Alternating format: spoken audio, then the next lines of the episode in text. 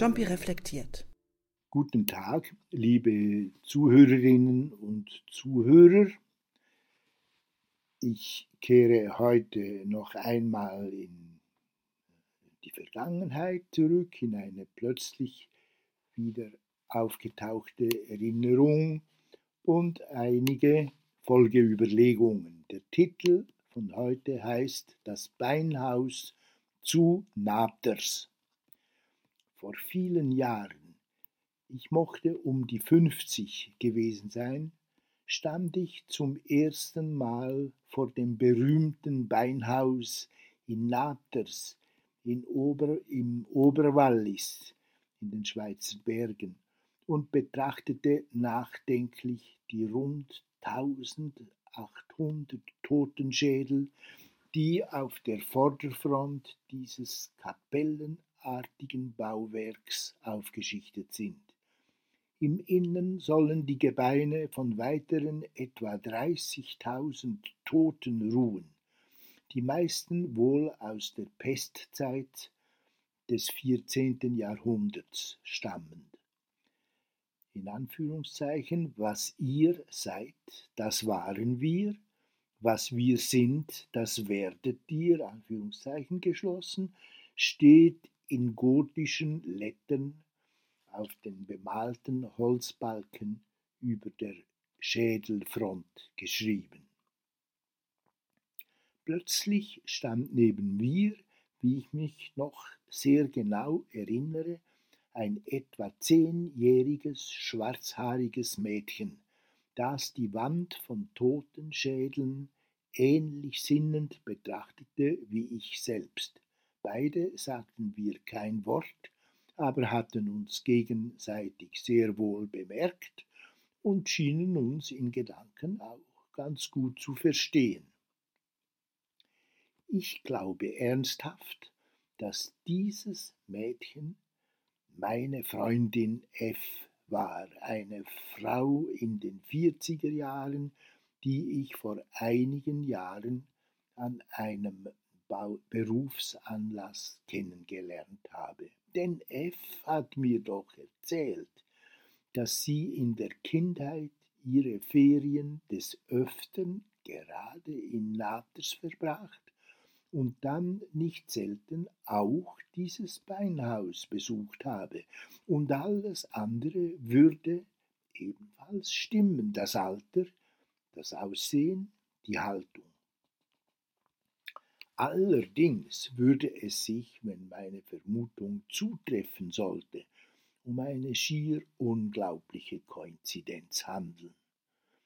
Aber ich habe im Laufe meines Lebens gleich mehrere solche unmöglichen ja, Anführungszeichen Koinzidenzen erlebt. Vor drei Jahren zum Beispiel traf ich im Hafenstädtchen Nafplion auf dem Peloponnes in Griechenland, wohin meine Frau und ich von unserem weit entfernten Ferienort einen Tagesausflug Ausflug gemacht hatten am Nebentisch der kleinen Taverne, in welchem wir das Abendessen einnehmen wollten, mein Patenkind, Christine, die älteste Tochter meiner Schwester Lil an. Sie war vor ein paar Tagen, ohne dass wir uns das, ohne dass wir das geringste voneinander wussten, mit einer Freundin für eine Woche nach Griechenland geflogen und an diesem Tag genauso zufällig wie wir nach Nafplion und in eben dieses Restaurant geraten.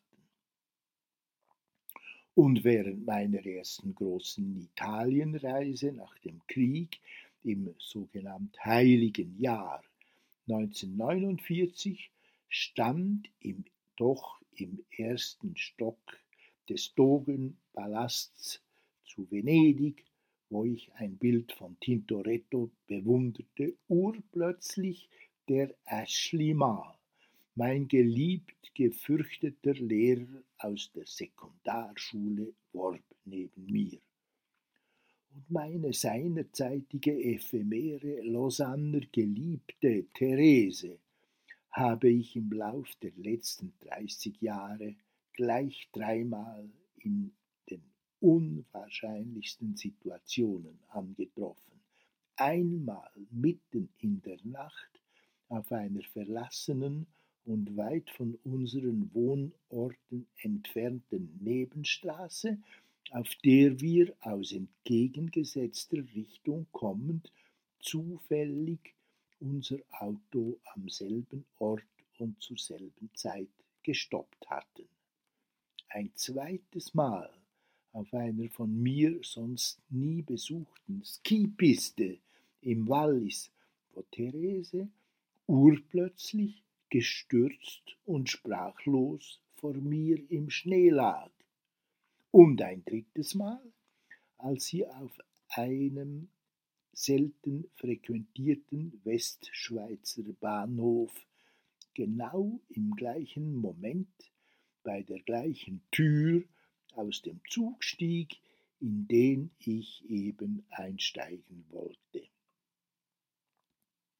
Auch im Großen passiert ja immer wieder höchst Unwahrscheinliches so etwa der von niemandem vorausgesehene abrupte Zusammenbruch des Sowjetkolosses nach der Berliner Maueröffnung von 1989 oder die Zusammenkunft zwischen dem amerikanischen Präsidenten Donald Trump und seinem nordkoreanischen Ernstfeind Kim Jong-un im Juni 2018.